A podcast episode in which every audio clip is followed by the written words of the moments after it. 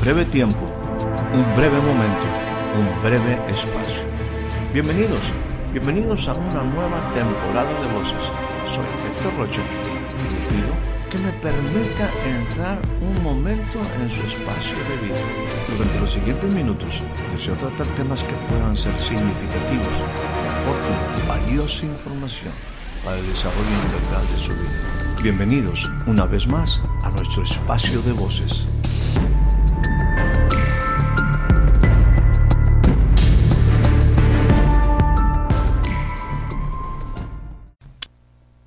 Le doy a usted la más cordial bienvenida a este nuevo breve espacio de voces. El día de hoy estaremos teniendo como una escritura inicial y central, la que encontramos en el capítulo número 6 del Evangelio según San Juan, versículo número 63. Dice de esta manera, el espíritu es el que da vida, la carne para nada aprovecha. Las palabras que yo les he hablado son espíritu y son vida. Y la primera parte del el 64 dice lo siguiente, pero hay algunos de ustedes que no creen. Es sumamente importante que usted y yo entendamos quién es Jesús. Hay un pasaje que muchas ocasiones usted quizás ha escuchado. Jesús dijo, Él lo dijo de esta manera, yo soy el camino, la verdad y la vida. Nadie viene al Padre si no es por mí. Déjeme hablar un poco aquí acerca de la verdad y después le daremos una aplicación práctica. Alrededor de la verdad existen muchos conceptos. Dice la gente por ahí, las diferentes filosofías, la verdad se encuentra en todas partes. También dicen algo así, la verdad depende del cristal con que la miras. Quisiera siempre en una manera práctica ubicar mis eh, diferentes reflexiones en el contexto de la esencia de la vida y los principios que la rigen. Mi atrevimiento parece difícil si aceptamos el dicho popular de que cada cabeza es un mundo, donde los dogmas personales obviamente saldrán y contrastarán con los de muchos otros. Pero me he atrevido a compartir con usted con el respeto que usted mismo me merece. La verdad es la realidad. Bueno o malo, un hecho tiene que describirse con veracidad y requiere la integridad del involucrado para reconocer y aceptar las implicaciones y detalles del caso. La verdad es la realidad. Esto opera en un marco referencial de creencias, producto de la manera en que fuimos educados. Por ejemplo, para definir lo verdadero, lo bueno o lo que concierne al bien común, es diferente de una persona a otra o de una comunidad a otro. Depende ello del criterio de lo que conocemos como son los padres fundadores. Esto cuando referimos a una comunidad, a una familia. Todos los iniciadores de las más importantes filosofías que hoy constituyen las religiones y las escuelas de pensamiento del mundo han disertado sobre el significado y la relevancia de la verdad. Retomo algunas de esas cosas que se escuchan bastante bien, pudiéramos decir hasta notables. Dicen algunas filosofías, algunas escuelas de pensamiento de esta manera acerca de la verdad. Solo hay tres cosas que no se pueden ocultar. El sol, la luna y la verdad. También dicen, aun si tú eres la minoría de solo uno la verdad es la verdad. Solo existe un par de errores que alguien puede cometer en el camino hacia la verdad. No caminar toda la ruta y no iniciar. Otras frases muy interesantes en el contexto del humanismo. La verdad es la hija del tiempo. El objetivo del hombre superior es la verdad. También dicen por ahí, hechos hay muchos, pero verdad solo una. Si hemos pensado, dicen otros, en amar a ambos, a la verdad y a los amigos, se requiere conceder el honor primero a la verdad. En medio de todo esto, es relevante y sumamente significativo que a lo largo de la historia de la humanidad solo ha habido un hombre que se ha atrevido a expresar yo soy la verdad. Sí, Él es mi Maestro, se llama Jesús, el Hijo del Hombre, piedra angular de eficacia probada para edificar con trascendencia. En las palabras de Jesús es sumamente importante que nosotros le demos la credibilidad a la mejor fuente de información porque es donde puedes tomar la mejor decisión. Necesitamos verdad, necesitamos verdades para que nuestras decisiones tengan futuro exitoso. Por ello, la fuente debe de ser de confianza. Como te menciono, la fuente debe ser de confianza. Si tomamos cosas como las que el humanismo plantea, cosas como que las cosas no son del color con que las pintan, que la verdad tiene muchos lados, depende de dónde lo observas. La verdad es que en este tipo de declaraciones y experiencia es difícil tener confianza.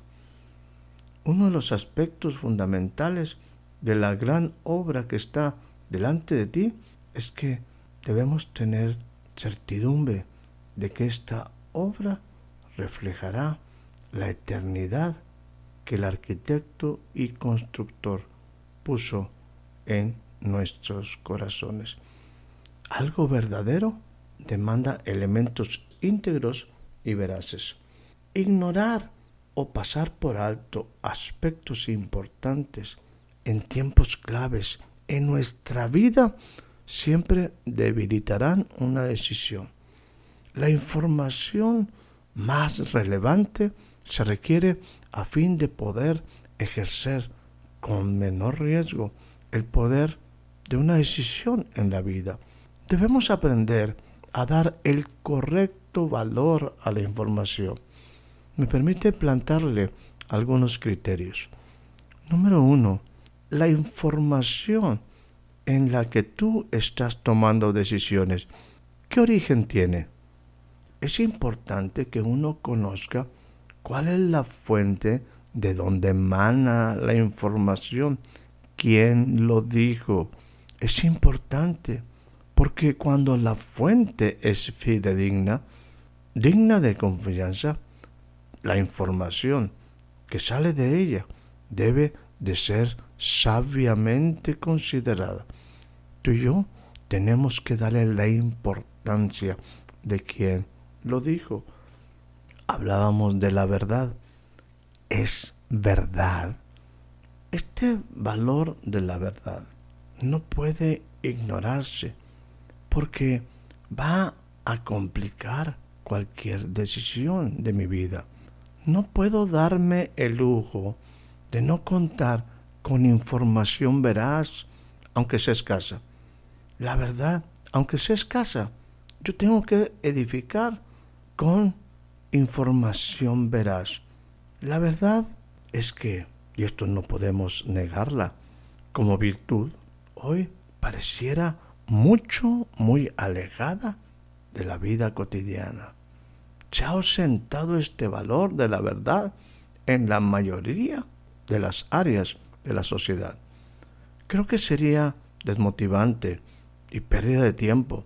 Dar espacio a los muchos ejemplos que hoy rodean, por ejemplo, en torno a la política, la empresa, aún la familia, todo esto que se considera factores fundamentales en la vida de las comunidades, sin embargo está infestado de engaño, mentira, tranza, abuso, motivos ocultos.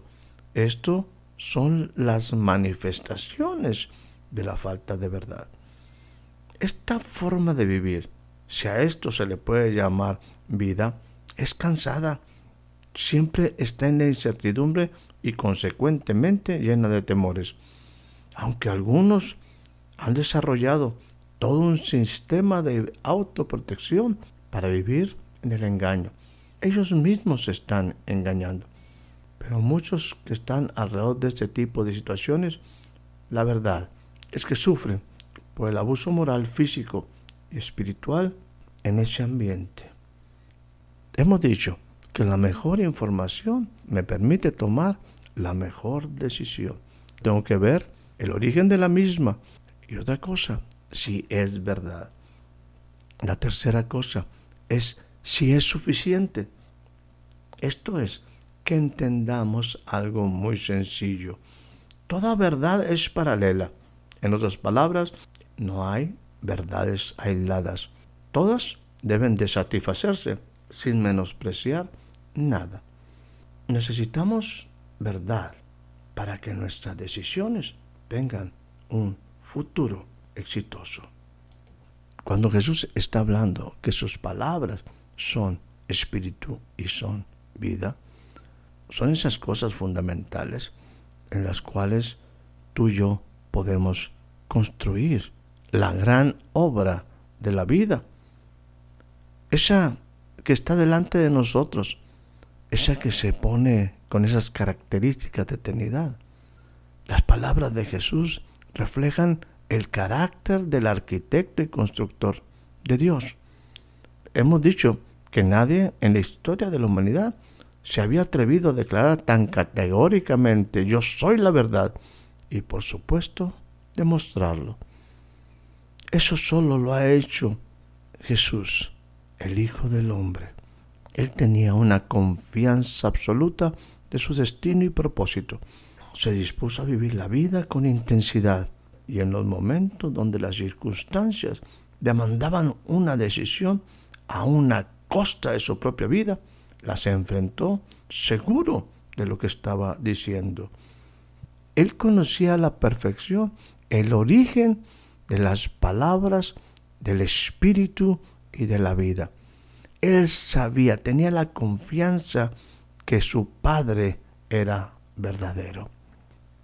Jesús tenía plena confianza de que el Padre no dejaría caer en tierra ninguna de las palabras que a él le expresó. ¿Quién te dijo? ¿Quién te lo dijo? ¿Quién es tu fuente de información? ¿De dónde estás obteniendo tu información? Porque debemos reconocer que la mayoría de los seres humanos han adolecido de un destino claro. Esto para lograr su realización plena, porque no han tenido una palabra de dirección que les ayude. No han hablado con su Creador, no han leído un instructivo y en consecuencia ignoran su propósito.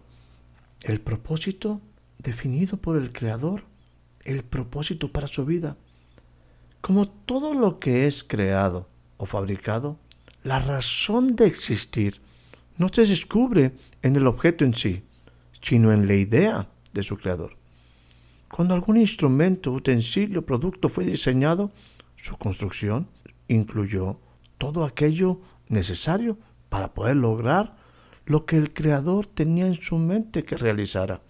En otras palabras, el hombre cuando fue hecho por su creador lleva todo aquello necesario para alcanzar su plena realización. Esto podríamos definirlo como fue preparado para ser útil hasta exitoso, pero alejado de su propósito original. El hombre simplemente no funciona y consecuentemente no fructifica. Por el contrario, produce solo abuso de sí mismo y en los que le rodean porque está intentando hacer algo para lo que no fue diseñado.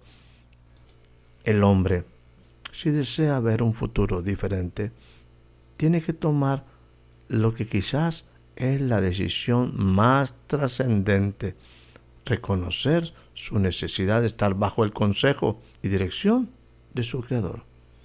Esta decisión parece un poco compleja, quizás porque estamos envueltos en un montón de filosofías humanistas y religiosas.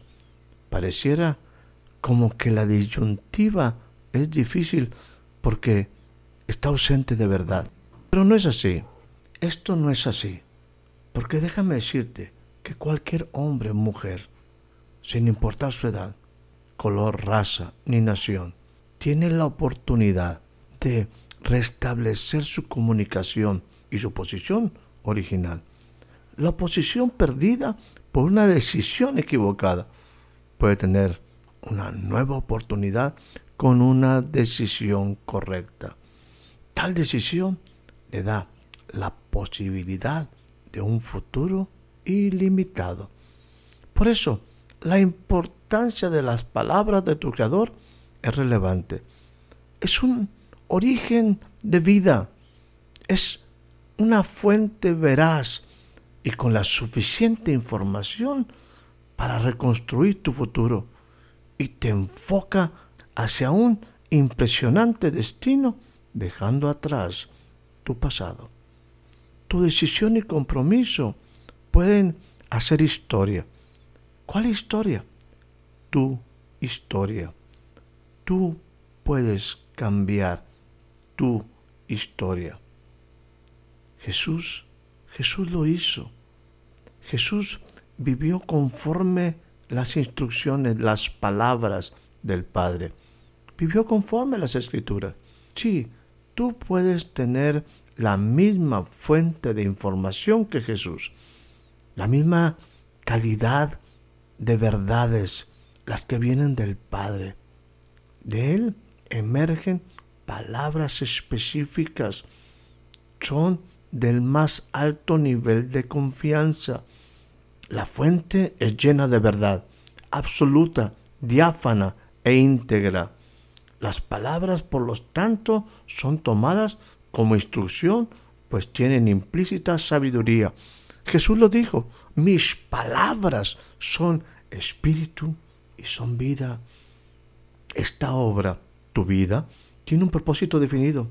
Dará a la humanidad esa humanidad por la que Jesús dio su vida, quizás una de las últimas esperanzas.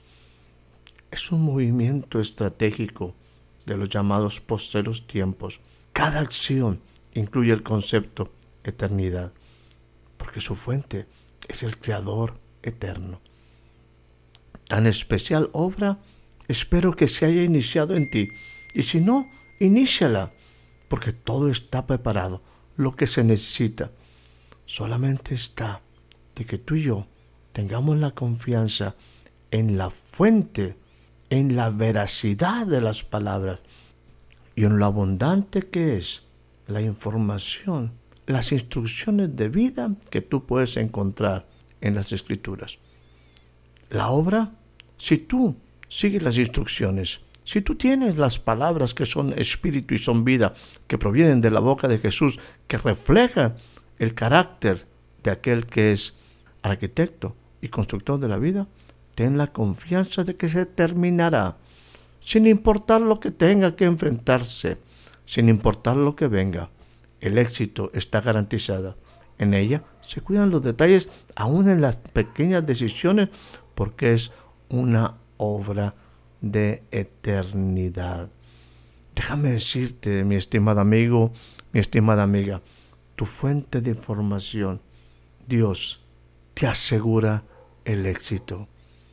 El humanismo no tiene esa capacidad, pero tu decisión de seguir las palabras del Maestro, atender a las instrucciones, edificar en verdad, abundar en la información necesaria, los principios, las leyes, hará que tu vida alcance desde ahora la eternidad diseñada por el Padre. Que tengas una excelente noche, una excelente tarde, un excelente día. Espero haya disfrutado de este breve espacio de voces. Soy Héctor Rocha. Hasta la próxima.